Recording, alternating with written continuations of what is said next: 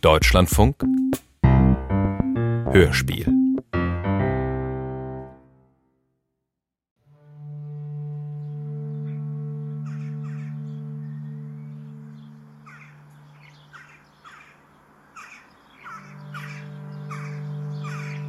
Erzählen? Erzählen. Erzählen, wie es weitergeht. Wie es weitergeht. Erzählen, wie es weitergeht. Von Jürgen Becker.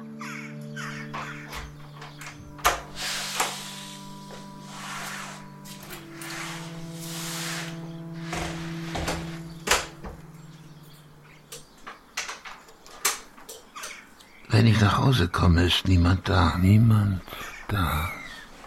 Tür nach Tür, Zimmer nach Zimmer. Das Haus ist leer, seit Elisa nicht mehr lebt. Tür nach Tür. Ich versuche mit dem Alleineleben zu Rande zu kommen. Zimmer nach Zimmer. Ich versuche es zu lernen. Tag für Tag. Das Haus ist leer. Jeden Morgen fange ich aufs Neue damit an. Alleine leben. Irgendwann denke ich, wird es eine Gewohnheit sein. Tag für Tag. Das Wiederholen einer Erfahrung, die nicht mehr neu, von der nichts mehr zu lernen ist. Zeit. Tick, tick. Zeit muss vergehen. Zeit. Zeit Tick, tick, wird vergehen. tick, tick, tick. Vor die Tür gehe ich kaum noch. Morgens die zwei Straßen zur Tankstelle, wo ich mir die Zeitung und die Zigaretten hole. Jeden Samstag 14 Uhr fahre ich zum Friedhof. Todestag und Todesstunde. Und einmal in der Woche, freitags in der Frühe, fahre ich zum Einkaufsmarkt. Um diese Zeit ist der Laden noch ziemlich leer. Und nach einem Parkplatz muss ich nicht lange suchen.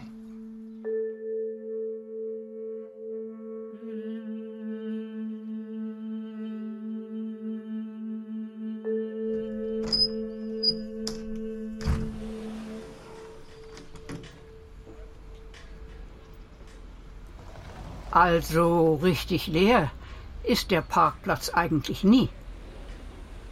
Ich sehe da unten oft mehr Autos stehen, als Leute im Einkaufsmarkt sind. Von meinem Balkon hier kann ich gut sehen, was sich da tut. Morgens alle die Handwerker, manchmal ganze Kolonnen. Die haben sich da im Backshop Brötchen schmieren lassen und dann sitzen sie in ihren Kastenwagen, machen es sich gemütlich und frühstücken. Frühstücken und hantieren dann noch mit ihren Smartphones. Kein Wunder, wenn sich da nichts bewegt. Und dann stehen da jede Menge Autos von Leuten, die gar nicht im Laden sind. Zum Zahnarzt gehen oder sonst wohin. Schreibwaren und Post sind ja gleich um die Ecke. Als noch Corona war, da haben die Leute vorm Eingang richtig Schlange gestanden. Hereingelassen haben sie immer nur einen, wenn einer herauskam. Und bei Ehepaaren mussten Mann und Frau sich jeder extra einen Einkaufswagen nehmen. Da war vielleicht ein Gedränge.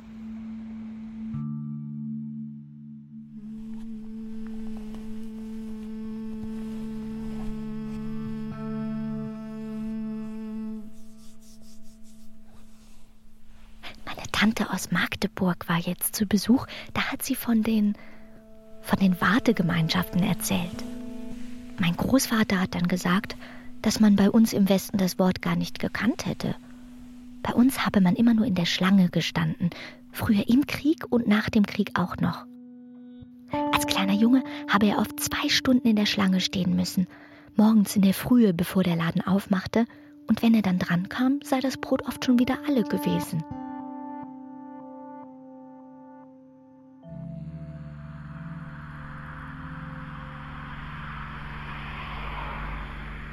Da waren auch gleich drei verspätete ICEs angekommen. Gleichzeitig. Und knubbelte sich am Taxistand ein ganzer Pulk von Reisenden. Die fünf Taxen, die da standen, waren dann erstmal weg. Bis endlich Nachschub kam. Bis jeder in der Schlange sich endlich in ein Taxi verfrachtet hatte. Das dauerte ewig um drei Tage. Und die Fahrt durch die Stadt? Naja, bei diesen Baustellen und Tempolimits, da hätte man fast zu Fuß gehen können. So langsam kam man voran, bis man in aller Ruhe den Stand der Sanierung, die Schaufensterauslagen, die verwegenen Manöver der Fahrradfahrer studieren konnte. Und bis ich einmal oben in meinem Apartment bin, da steht mir noch eine Reise im Aufzug bevor. Bei den sechs Bewohnern, die vor der Aufzugstür warten, bleibt es ja nicht. Unterwegs ist noch jede Menge los.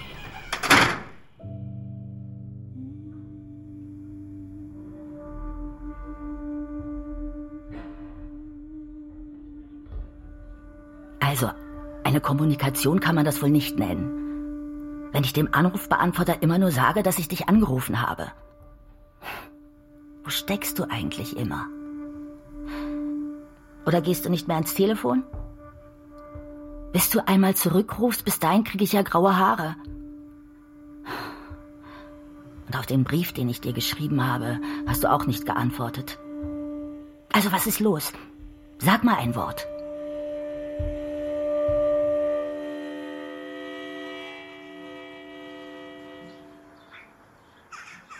Die Nachbarin von gegenüber hat angerufen. Sie will mir ein paar frisch gebackene Waffeln bringen. Fünf Minuten später steht sie vor der Tür. Und ich bedanke mich mit einem Gläschen Quittenmarmelade. Von Elisa noch im vorigen Sommer. Ihre Frau. Ihre Frau fehlt mir. Fehlt mir, hat die Nachbarin gesagt. Sie mochte die Art, wie Elisa mit ihr sprach. Und dann hat sie getan, was Elisa immer getan hat, mit Besen, Rechen, Heckenschere. Und im Vorgarten sieht es jetzt richtig ordentlich aus. Wie im Sommer zuvor. Im Sommer zuvor.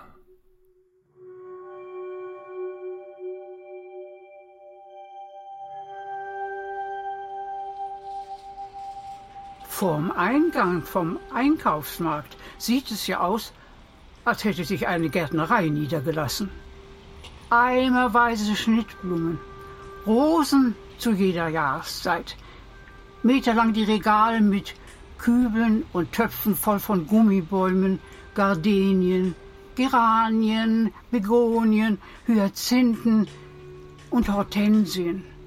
Ganze Gewürzplantagen, Topf an Topf mit Rosmarin, Thymian, Majoran, Estragon, Schnittlauch, Bohnenkraut und Dill stangenweise Rechen, Harken, Heugabeln, sackweise Blumenerde, Torf. Da hat sich schon manche Kundin dran verhoben. Da muss schon ein Mann dabei sein zum Stapeln der Säcke im Einkaufswagen und dann noch beim Einladen ins Auto. Einmal habe ich gesehen, wie eine Wagentür aufging und dabei einen Einkaufswagen gegen ein Auto gerollt hat, das gerade losfahren wollte. Da dachte ich schon, jetzt gehen die Männer aufeinander los. Aber dann gingen doch die Frauen dazwischen und haben für Frieden gesorgt. Ja, ja, wenn es nur immer so wäre.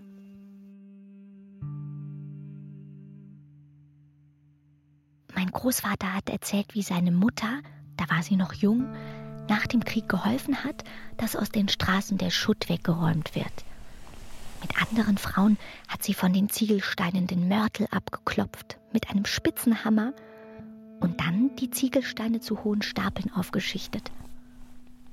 Und dann hat er mir ein Foto gezeigt von seiner Mutter, wie sie mit einer Schaufel vor einer Kipploche steht und lacht. Um den Kopf hat sie ein Kopftuch gewickelt, einen Turban. Trümmerfrau 1946 steht auf dem Foto geschrieben. Meine Tante aus Magdeburg hat dann erzählt, dass bei ihnen die Frauen noch lange nach dem Krieg Männerarbeit gemacht haben. Und dabei hätten sie nicht nur Schutt weggeräumt, sondern sie hätten beim Aufbau mitgemacht, im Straßenbau, die Autobahn hätten sie ausgebaut und in den neuen Siedlungen waren sie beim Häuserbau dabei. Mein Großvater hat dann ganz verächtlich getan. Plattenbauten, hat er gesagt, die Öde der Plattenbausiedlungen. Meine Tante hat dann mit dem Finger zum Fenster gezeigt. er solle sich doch mal die Klötze und Blöcke ansehen, die hier auf den Feldern am Stadtrand stehen. Wenn der Mensch den Aufzug nicht erfunden hätte, er hätte dann auch nie ein Hochhaus gebaut. Sag ich mir jedes Mal, wenn ich unterwegs bin. Hoch ins 21. Stockwerk. Ich weiß das auch, seit einmal der Aufzug ausgefallen war. Fast eine Stunde war ich im Treppenhaus unterwegs, mit zwei Tüten voll vom Einkaufsmarkt. Alle fünf Stockwerke habe ich mich auf die Treppenstufen setzen müssen. Und dabei noch der alten Dame mit dem Vogelkäfig hochhelfen müssen. Bis zum 14. So runter ging's ja schneller. Aber da haben die Kniegelenke auch gesagt, bitte nicht noch einmal. Wenn der Aufzug schon im ersten Stock anhält, da kann man schon hören, wie einer murrt, wie einer seufzt. Denken tun sich ja alle das Gleiche, nämlich dass Bewohner vom ersten Stock sich eigentlich auch durchs Treppenhaus, die beiden Treppen, hochbewegen könnten. Aber so ein Lift macht die Leute im Faul.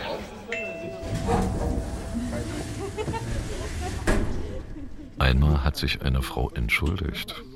Und die kam von unten aus der Tiefgarage mit zwei Kasten Sprudel. Einmal hat auch einer gute Weiterfahrt gesagt.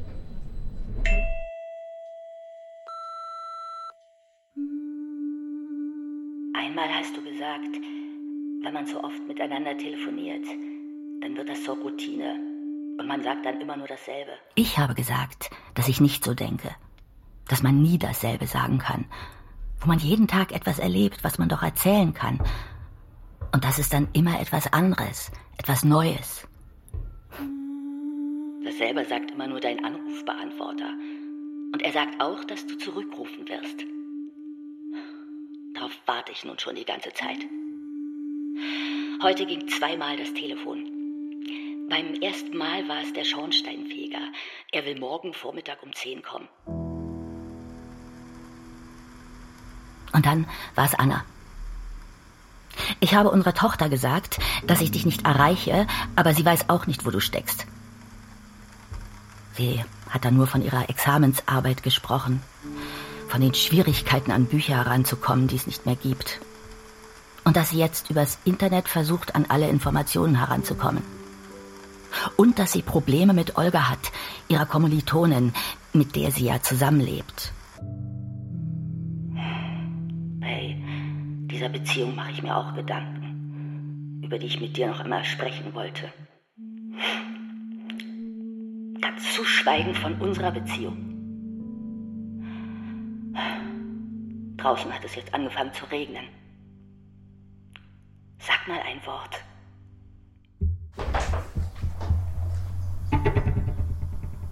Geregnet hat es wieder nicht, hat heute Morgen das Mädchen in der Tankstelle gesagt. Und die Spritpreise sind wieder ganz oben. Besser, Sie kommen abends zum Tanken. Dann gehen die Zahlen wieder runter. Ob ich denn zurechtkommen würde? hat das Mädchen dann noch gefragt.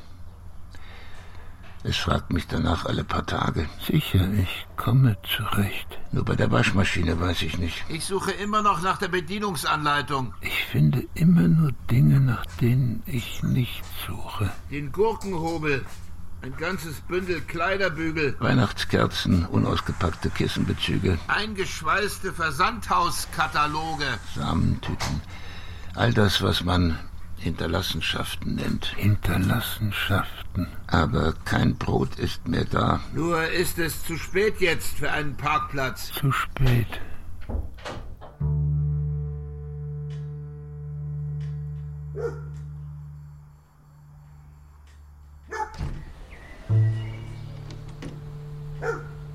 Der Einkaufsmarkt hat Reklame gemacht für Sonderangebote. Eine ganze Zeitungsseite. Winterzeit. Und trotzdem Radieschen, Spargel, Erdbeeren. Tomaten gibt es sowieso das ganze Jahr. Früher gab es nur das, was die Jahreszeit hergab. Die Großeltern hatten im Garten ein Gewächshaus. Und so ging im ganzen Jahr der Schnittlauch nicht aus. Sonst bis November nur Rotkohl, Weißkohl. Und im Keller das Fass voller Bohnen, gesalzene Schnibbelbohnen. Grauenhaft, zweimal die Woche Schnibbelbohnensuppe. Ach, die jungen Leute wissen gar nicht, mit wie wenig man auskommen konnte. Vielleicht müssen Sie es auch noch mal lernen. Aber trotz aller Sonderangebote, so voll ist der Parkplatz nun auch nicht. Nur am Vormittag der Stau, als der Laster aus Holland mit dem Rangieren nicht zurechtkam und die Einfahrt blockierte. Es heißt ja immer, Produkte nur aus der Region. Naja, so weit entfernt liegt Holland ja nun nicht.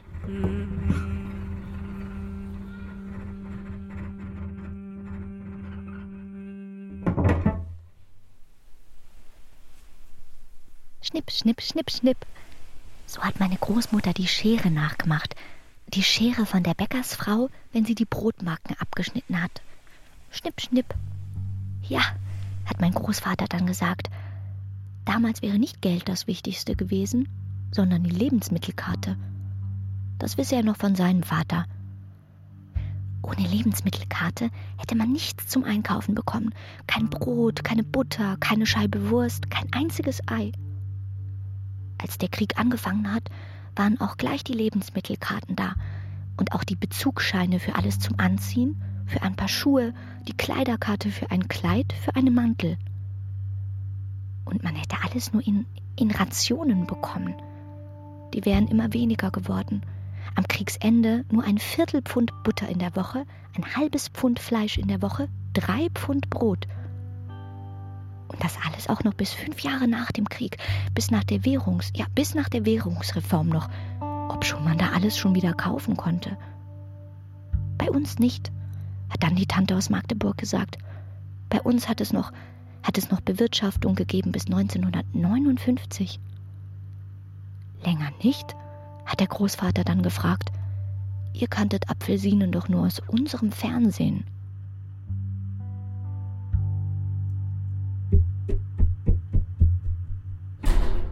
Und das habe ich mich auch schon gefragt. Wie kann man, wenn man schon in einem Hochhaus wohnt, überhaupt ganz unten wohnen? Im zweiten, im dritten Stock, wo man keine Aussicht hat. Nur vorne den Parkplatz und hinten die Grünfläche über der Tiefgarage. Ich käme mir wie unterdrückt vor von den Stockwerkstapeln, den Gebäudemassen über mir. Da würde ich doch eher gleich in die Reihenhaussiedlung ziehen. Nein, wenn schon Hochhaus. Dann aber nur ganz oben, direkt unter den Wolken, wo man über die halbe Stadt in die Landschaft draußen sehen kann. Bis zum Horizont, mit Sonnenuntergang jeden Abend. Wo man sich wie befreit vorkommt von allem Geschiebe und Gedränge im Leben da unten. Das kann keiner nachvollziehen, der es noch nicht mal bis zur halben Höhe geschafft hat. Naja, vielleicht fühlt sich's da unten auch gemütlicher an. Wenn der Aufzug im dritten Stock hält, kann man's ja riechen. Diesen Geruch nach Kohlsuppe, der durch den Korridor zieht. Wie früher in den alten Treppenhäusern. Fehlt nur noch das Kindergeschrei, der Geruch und Qualm von Briketts.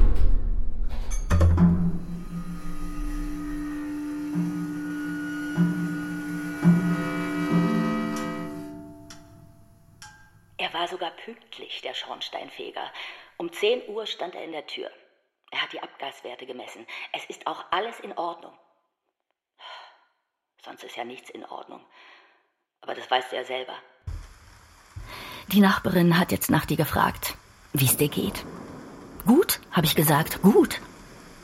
Oder was hätte ich sagen sollen? Hier liegt noch ein Haufen Bücher, von denen du gesagt hast, dass du sie brauchst. Was geschieht nun damit? Soll ich sie dir schicken? Willst du sie abholen lassen? Und dann auch jede Menge von deinen Anzügen, Hemden, Pullovern. Was ist damit? In jedem Zimmer könnte ich so fragen. Anna hat ja alles mitgenommen. Nur die Kinderbücher sind noch da, im Keller im Karton. Nach der Examensarbeit will sie sich sehen lassen, ehe sie mit Olga eine längere Reise starten will. Schon immer mal nach Russland, hat sie gesagt. Aber das geht ja vorerst nicht. Was sagst du zu all dem?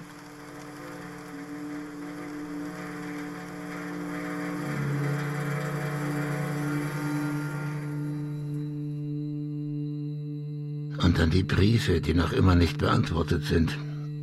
Und wie ich mich kenne, werden sie auch ohne Antwort bleiben. Ich müsste ja immer nur sagen, wie ich zurande komme. Fotos. Die Fotos dagegen. Jede Menge Kartons voller Fotos. Die noch nicht eingeklebt sind. Jahr für Jahr. Elisa hat ja selbst im digitalen Zeitalter von allen Fotos Abzüge machen lassen, die sie nach und nach ins Album eingeklebt hat. Ganze Regale voller Fotoalben. Jahr für Jahr. Jede Jahreszeit. Vom Schnee im Januar bis zum Weihnachtsbaum im Dezember. Dazwischen das erste Grün in den Büschen. Die Baumblüte im Mai. Die ersten Kirschen im Juli. Die Pflaumen dann. Und dann die Äpfel und Birnen. Die Nüsse und Quitten. Der Gemüsegarten und die Wühlmäuse. Die Wiese mit den Maulwurfshügeln. Die Hühner vom Nachbarn. Die Krähen in der Birke. Der Häher auf der Teppichstange. Die ganze Welt die ganze Welt ums Haus herum. Eine endlose Folge von Bildern. Und die sich dann fortsetzt ins Haus hinein.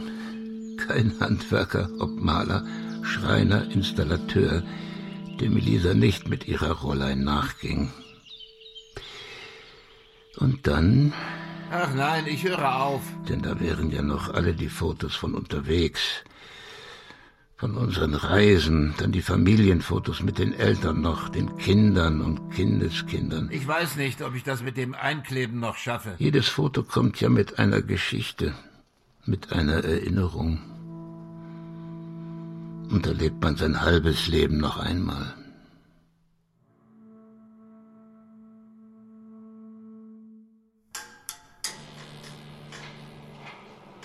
Unten vorm Haus die Bushaltestelle. Hm. Aber wann sehe ich schon mal, dass jemand zum Einkaufen mit dem Bus kommt oder mit seinen Tüten einsteigt? Alle fahren ja mit ihren Autos vor, immer mehr mit einem SUV oder wie diese Vehikel heißen. Jetzt sah ich die junge Frau. Ja, wie heißt sie noch? Ach, sie wohnt doch hier im Haus. Also sie stand unten an der Haltestelle und wartete auf den Bus, der nicht kam und nicht kam. Und was tut sie? Sie bückt sich und sammelt, ja sammelt das Laub auf, das um das Häuschen herumliegt. Blatt für Blatt hebt sie auf und bringt es zur Tonne. Zwischendurch steht sie auf der Straße und schaut nach dem Bus, der nicht kommt. Und dann bückt sie sich wieder von einem Blatt zum anderen und bringt es zur Tonne, jedes so einzeln, wie sie es aufgelesen hat, bis sie nicht ein Blatt mehr liegen sieht. Inzwischen taucht am Ende der Straße auch der Bus auf. Vorher tippt sie noch auf ihrem Handy herum. Wie heißt sie denn nur? Ach, das passiert mir jetzt öfters, dass mir plötzlich ein Name nicht einfällt.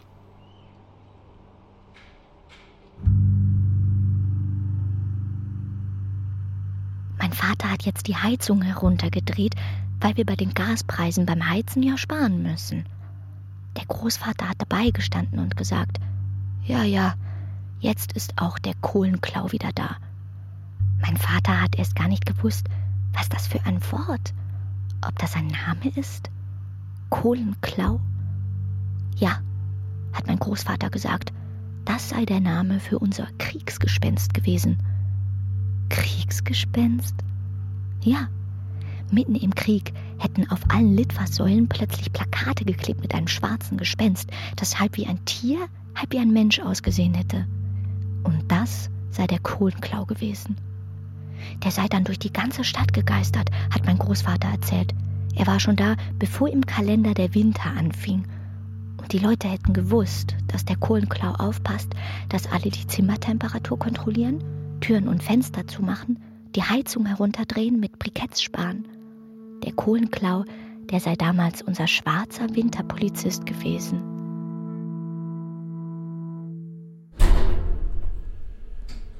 Jedes Mal im Aufzug lernt man ja neue Leute kennen. Ich meine, man sieht Leute, die man noch nie gesehen hat. Aber die wohnen alle hier im Haus. Würde man sie zählen, ein Dorf, vielleicht ein Städtchen, käme schon zusammen. Kommt es auch vor, dass man ein Gesicht sieht und denkt, kenne ich doch, habe ich doch schon mal gesehen. Und das müsste vor drei Wochen gewesen sein. Oder alle drei Tage die hübsche Blondine, die immer das Gesicht verzieht, wenn sie den Aufzug betritt, als wäre ein Geruch in der Kabine, den sie nie ausstehen kann. Der Mann im Rollstuhl, naja, das ist der Mann im Rollstuhl. Die Kabine darf da nie voll sein, denn der braucht Platz zum Wenden, weil er, wie er einmal sagte, rückwärts nicht rausfahren will. Aber auch nur einmal, höchstens zweimal im Monat. Zugenommen haben die Bewohner, die, wie sagt man, einen Migrationshintergrund haben. Meistens sind sie zu zweit oder zu dritt. Und sie reden die ganze Zeit miteinander, schon beim Betreten der Kabine. Und wenn sie aussteigen, auch noch. Verstehen tut man kein Wort. Sie fahren nur zwei oder drei Stockwerke mit, scheinen sich gegenseitig zu besuchen, haben wohl Mitbringsel in ihren Wegelchen. Ja, immer mit Wegelchen aus dem Supermarkt. Ansonsten geht es stumm zu in der Kabine. Manchmal ein Hallo oder ein Kopfnicken und Guten Tag oder ein Seufzen wenn es draußen zu warm ist oder lausig kalt. Einmal fuhr eine Frau mit, die nuschelte ständig mit ihrem Hündchen im Arm. Und dann gibt es natürlich die Zeitgenossen, die schon beim Einsteigen telefonieren oder sonst wie mit ihrem Handy zugange sind. Man wundert sich, wenn man einmal alleine im Aufzug steht. Dann muss es schon spät abends sein.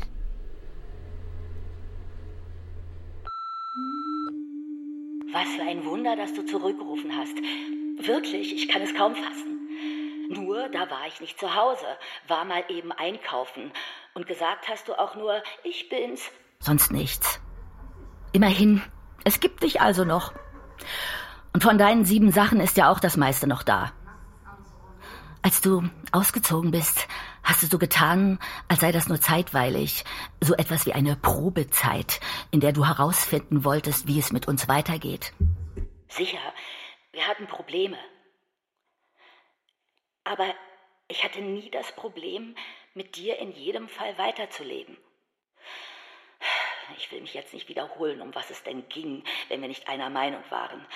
Na gut, wenn wir uns zerstritten hatten. Ich. Ich will nur sagen, dass ich dir nichts nachtrage. Dass ich vielleicht auch inzwischen weiß, was alle meine Versäumnisse gewesen sind. Über all das müssten wir doch sprechen können. Oder Meinst du, das erledigt sich alles von allein?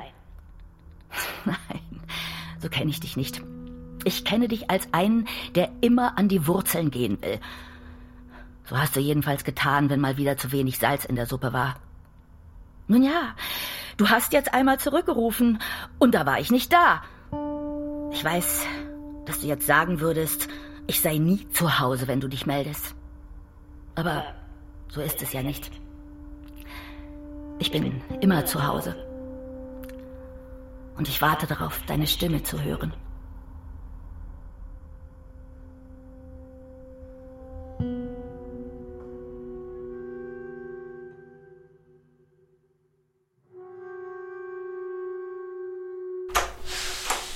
Hallo, hey, hallo, ihr Salzburger Brot am Stück. Hallo, hey, hallo, hat sie gerufen, die Verkäuferin aus dem Backshop. Ihr Salzburger Brot am Stück. Da habe ich schon im Wagen gesessen, als sie mir über den Parkplatz nachgelaufen kam und die Brottüte hoch in die Luft hielt. Hatte ich mein Salzburger doch auf der Theke liegen lassen. Und sie ist gleich raus und hinter mir hergerannt. Toll. Ich hätte sie umarmen können. Habe nur einen blöden Witz gemacht vom alten Mann, dem eine junge Frau nachläuft. Grandios, wie sie gelächelt hat. Im Einkaufsmarkt war schwer durchzukommen, weil gerade eingeräumt wurde. Trotzdem fehlte das Öl, das ich immer kaufe. Ob es vielleicht aus dem Programm genommen ist? Nö, Sonnenblumenöl hat gerade Lieferschwierigkeiten, wie vorher das Klopapier, was ja auch wieder da ist. Na gut. Meistens ist ja immer alles da. Und immer mehr, als der Mensch eigentlich braucht. Ich staune über die zwei Dutzend Sorten Käse, über die 20 Meter Regal voller Süßkram. Kirschen im Dezember, Spargel im Januar. Das ganze Jahr durch Erdbeeren und Tomaten. Klar, Tomaten kaufe ich jede Woche. Aber dann denke ich auch an die paar Sommerwochen früher, als die Tomaten langsam reif wurden im Garten. Und gerade ein Korb mit den Gurken. Oder die paar Reihen Salatpflänzchen, die Hälfte davon holten sich die Schnecken. Na schön. Unser Einkaufsparadies ist von 7 bis 22 Uhr für uns da. Und daraus lassen wir uns nicht mehr vertreiben. Nur manchmal denke ich. Selbstverständlich ist das alles nicht. Wenn ich mit Elisa zusammen eingekauft habe, war der Einkaufswagen doppelt so voll. Nicht einmal die Hälfte jetzt. Und dabei jede Menge Konserven. Du wärst entsetzt. Lisa wäre entsetzt. Alles musste frisch sein. Vielleicht noch die Packung dicke Bohnen aus der Tiefkühltruhe, aber bloß keine Konserven. Nur muss ich dann wieder an den kleinen Jungen denken, der in den Wochen nach dem Krieg mit dabei war, als die Leute, und die hatten Hunger, als die Leute aus den Kasernen die Wehrmachtsbestände herausplünderten, die Kartons voller Dosen mit Wurst, Fleisch, Käse, Margarine, Marmelade. Damals haben die Konserven uns beim Überleben geholfen. Damals.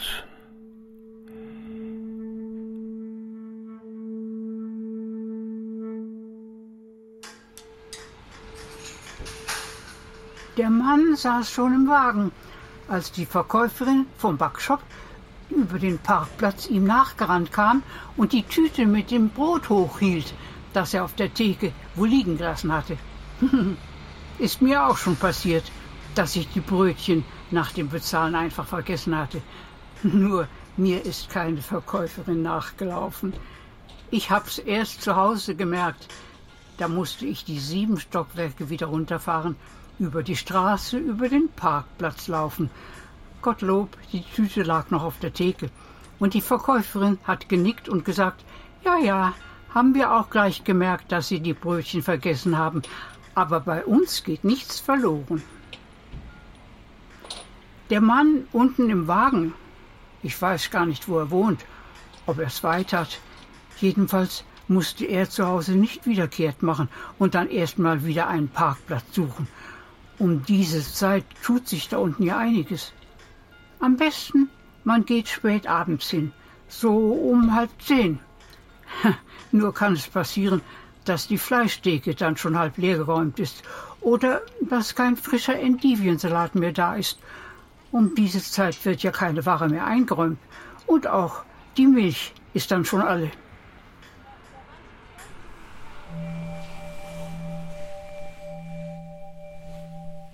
Kauft meine Mutter jetzt immer Kerzen ein, seit einmal abends das Licht ausgefallen ist und wir im Dunkeln gesessen haben.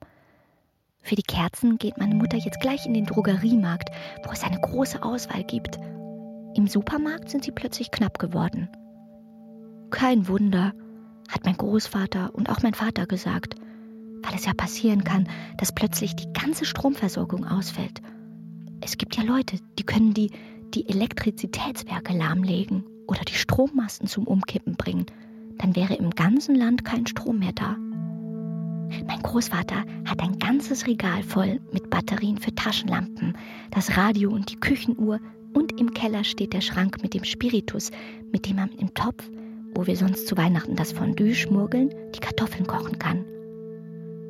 Und alle die Schachteln mit den weißen Spirituswürfeln im Sommer braucht sie mein Vater, um den Grillofen im Garten anzuzünden. Und der Großvater hat erzählt, früher im Zeltlager hätten sie die Würfel schon gehabt fürs Abkochen, wie er sagte, ein Kessel voll Erbsensuppe auf dem Lagerfeuer. Meine Tante aus Magdeburg hat nur gesagt, der Westen hier wäre auch mit daran schuld, dass es wegen Gas und Strom und mit den Russen Probleme gibt. Aber da fing gleich ein Streit an. Der Großvater wurde richtig laut und mir wird's dabei Angst und Bange.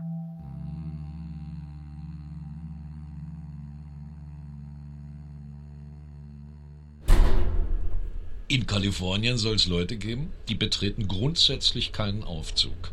Des drohenden Erdbebens wegen, das dort seit Jahren Taran gesagt wird. Naja, bei uns hängt schon mal ein Bild schief an der Wand. Aber dass gleich ganze Hochhäuser einstürzen, nein. Wir sind ja auch nicht in der Türkei. Bei uns könnte es eher zu einem Stromausfall kommen. Flächendeckend, gezielte Attacke. Und dann säße die halbe Bevölkerung zwischen erstem und 21. Stockwerk. Ja, die säße erstmal fest. Und das nur im Dunkeln. Das muss man wissen. Daran denken besser nicht. Ein Witzbold meinte jetzt, vor jeder Aufzugstür müsste eine Box mit Köfferchen voller Proviant stehen. Und jeder Aufzugsbenutzer müsste beim Einsteigen ein Köfferchen mitnehmen und beim Aussteigen wieder abstellen. Fehlte nur noch die Toilette in jeder Kabine. Ein bisschen komisch war jetzt auch der Mann, der seiner Frau bei jedem Stockwerk die Stockwerkzahl aufsagte. Ich glaube 14. Und das in einer Sprache, die keiner in der Kabine verstand. Oder stehst du plötzlich einmal vor der Tür? Nein, damit rechne ich nicht wirklich. Ich stelle es mir nur manchmal vor, um zu wissen, wie es wäre, wenn. Natürlich könnte ich mich dabei täuschen. Du könntest ja nur kommen, um deine Sachen abzuholen, und dann wärst du wieder weg. Das hat auch Anna gesagt, mit der ich darüber gesprochen habe. Unsere Tochter scheint nicht zu erwarten, dass sich bei uns etwas ändert. Ich weiß auch nicht, ob sie sich groß darüber Gedanken macht. Sie geht ja ganz in ihrer Beziehung zu Olga auf, obwohl es da auch Probleme gibt. Ich weiß nicht, was für welche. Jedenfalls haben sie mit dem gemeinsamen Studium nichts zu tun. Sie sagt, sie bräuchten eine größere Wohnung. Nun denn, in jedem Fall heißt das, Anna will mit der Olga weiter zusammenleben.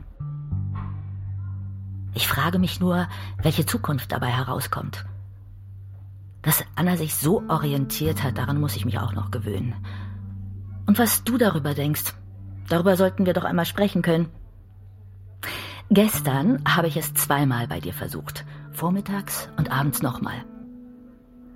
Wie würdest du reagieren, wenn ich es nur einmal in der Woche versuchen würde? Oder gar nicht mehr?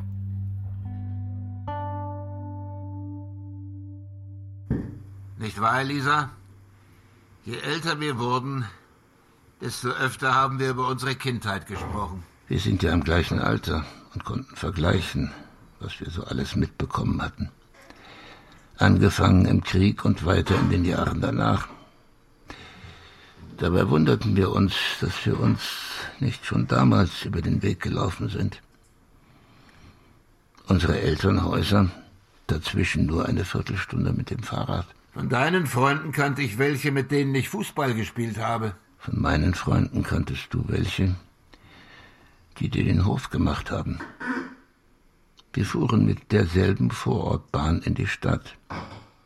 Und zur Welt gekommen sind wir im selben Krankenhaus. So viele Parallelen. So viele Parallelen. Und es dauerte keine Unendlichkeit, bis sie sich trafen. Unendlichkeit. Und trotzdem, die Distanzen konnten nicht größer sein. Als Kinder hätten wir uns vielleicht gar nicht gemocht. Die Jahre später verbrachten wir in anderen Städten und dabei stellten sich keine gemeinsamen Erfahrungen ein. Aber darauf kommt es nicht an. Am Ende warst du der einzige Mensch, mit dem ich auf die Suche nach Erinnerungen gehen konnte, mit dem ich die Spuren der Kindheit wiederfand. Im Haus stehen noch ein paar Dinge herum aus diesen Zeiten. Ein Kerzenhalter, ein Stuhl, eine Truhe, Geschirr, Krimskrams. Und wenn ich etwas davon in die Hand nehme, benutze, dann spüre ich, wie Vergangenes gegenwärtig geblieben ist.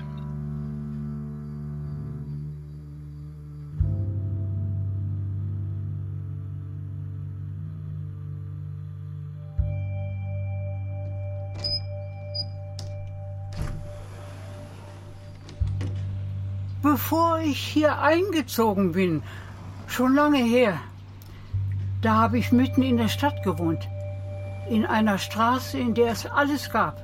Den Metzger, den Bäcker mit ein paar Tischchen zum Kaffee trinken, das Gemüsegeschäft, den Laden für Milch, Butter, Eier, Käse, einen Fischhändler hatten wir, den Schuster, den Blumenladen, den Zeitungskiosk mit Lotto und Toto, die Apotheke, die Drogerie, die einem die Filme entwickelte, und dann der alte Herr Feinhals mit seinem Zigarrenladen und Spirituosen.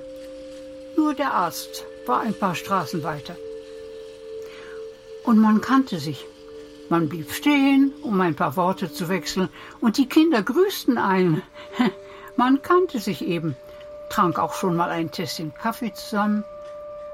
Ich weiß gar nicht, wie es in der Straße heute aussieht. Damals fing es ja an, dass die ersten Läden zumachten. Das Gemüsegeschäft, der Butterladen, der Fischhändler, alle wegen dem Einkaufsmarkt, den die drei Straßen weiter neben der Sparkasse hochgezogen hatten. Da stand früher das Kino.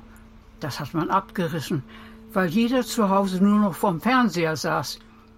Mit meiner Freundin bin ich manchmal noch hingegangen. Ein Kino haben wir hier auch nicht, jedenfalls nicht in der Nähe. Aber dafür habe ich ja meinen Balkon. Da bekomme ich ja vom Leben ein bisschen was mit, von morgens bis abends, wenn mir danach ist. Von morgens bis abends.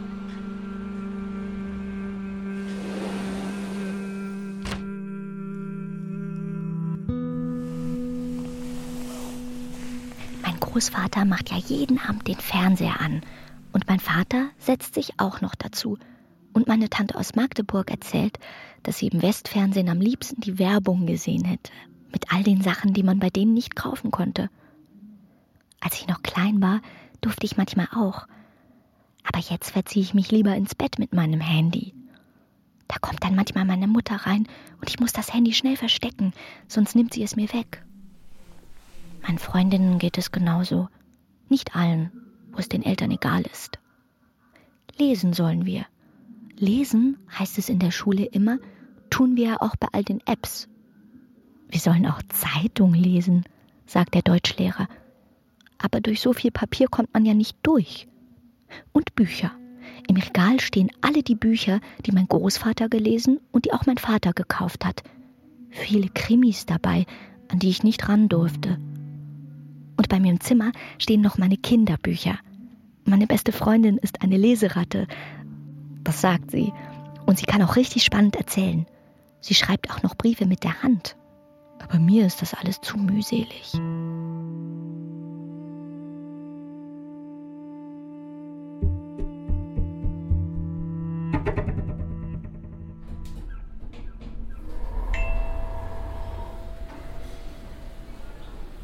Als sich alle noch Masken aufgesetzt haben, ja, da standen nur noch Maskierte vorm Aufzug draußen und im Aufzug drin. Anfangs hieß es, es sollten nur höchstens drei Personen mitfahren. Aber da kam es dann zu Staus, für die nicht jeder die Geduld aufbrachte. Da haben viele aus den unteren Stockwerken dann doch das Treppenhaus genommen. Inzwischen, jetzt ist der Mensch ja von der Maskenpflicht befreit und man versteht wieder, wenn einer was sagt. Die jetzt noch mit Maske kommen, das sind nur alte Leute. Die Jungen haben als Erste damit aufgehört. Einer hat sich mal ich glaube, der hat sich einen Witz geleistet, als er sagte, Tja, ich hab Corona. Da war im nächsten Stockwerk die Kabine gleich leer. Einmal hing im Erdgeschoss unten ein Schildchen mit der Aufschrift Betreten nur mit Impfausweis. Aber das hing nicht lange da. Im Aufzug geht ja alles immer augenblicklich zu. Auch wenn es einem vorkommen kann, dass sich so ein Augenblick eine Ewigkeit hinzieht. Ja, wie neulich, als eine bis zum 19. Stockwerk telefonierte und immer nur sagte, hör auf, hör auf, hör auf, hör auf.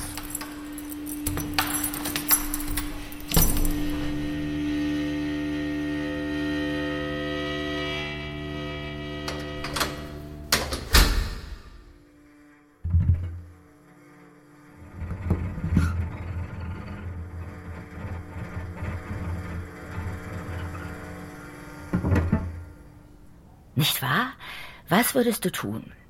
Wie würdest du reagieren, wenn ich aufhören würde, dich anzurufen? Diese Woche nicht mehr. Nächste Woche nicht. Die übernächste auch nicht. Endlich Ruhe. Endlich lässt mich die Lonnie in Ruhe. Endlich hat sie's kapiert. Würdest du das sagen? Oder würdest du langsam unruhig werden? Würdest du anfangen, dir Sorgen zu machen? Was ist los? Die Lonnie ruft ja nicht mehr an. Ist sie verreist? Oh, ist sie krank? Hat sie sich was angetan? Da muss ich doch mal. Oh, ob die Anna weiß, was mit ihrer Mutter los ist? Also, jetzt warte ich nicht mehr. Jetzt rufe ich an. Nein, jetzt fahre ich doch sofort hin. Hm. Nicht wahr? Das sind so meine. Ja. Vielleicht meine Hoffnungen. Aber die behalte ich für mich. Davon sage ich deinem Anrufbeantworter nichts.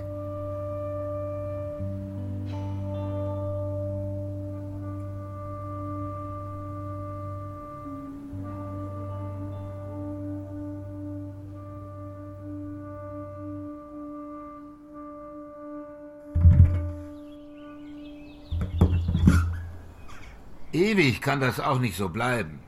Seit Elisa nicht mehr da ist, seitdem hat sich im Haus nichts verändert. Nichts.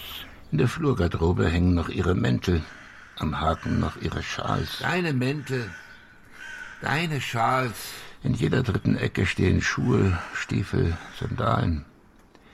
Das Badezimmer voll von Utensilien. Am Haken ihr Handtuch. Dein Handtuch. Der Waschlappen am Beckenrand. Ich lasse alles wie am letzten Tag. Wie am letzten Tag. Am Stuhl, auf dem ich sitze, lasse ich ihre Handtasche hängen. Und auf dem Frühstückstisch bleibt ihre Serviette liegen. Die Erinnerung braucht Beweise. Es heißt ja, dass die Erinnerung Beweise braucht. Beweise für das Weiterleben des Vergangenen. Ich brauche keine Beweise. Meine Erinnerung ist selber der Beweis, dass die Vergangenheit im Hier und Heute weiterlebt. Ich brauche keine Beweise. Für das Weiterleben des Vergangenen. Nein, im Haus hat sich nichts verändert. Und solange ich nichts dagegen tue, von alleine tut sich nichts.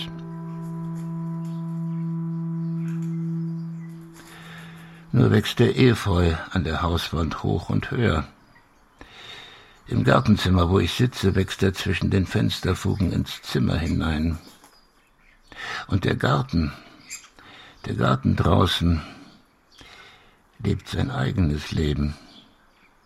Ich lasse es dort blühen, wachsen, wuchern und verwelken, wie alleine die Natur es vorgesehen hat. Dabei bleibt es still. Manchmal höre ich das Rätschen des Heers und das Klopfen des Spechts. Oder der Wind greift ins Gebüsch und knickt ein paar Zweige ab. Und weit weg in der Ferne rauscht die Autobahn wie das Meer. Und ich warte auf den Abend. Dann ist die Kerze, die ich morgens angezündet habe, heruntergebrannt. Ich stelle eine neue Kerze auf und am nächsten Morgen zünde ich sie an.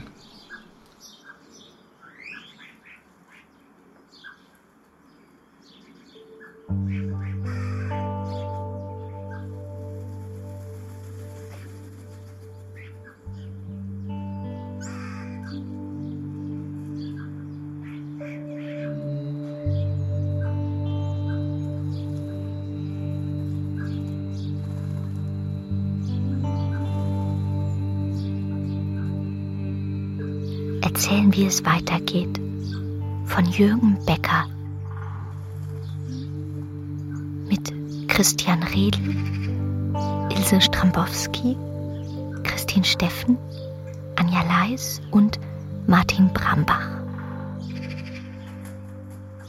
Ton und Technik Christoph Rieseberg und Thomas Widdig. Komposition Gregor Schwellenbach. Regie Matthias Kapohl, Dramaturgie Sabine Küchler. Produktion Deutschlandfunk 2024.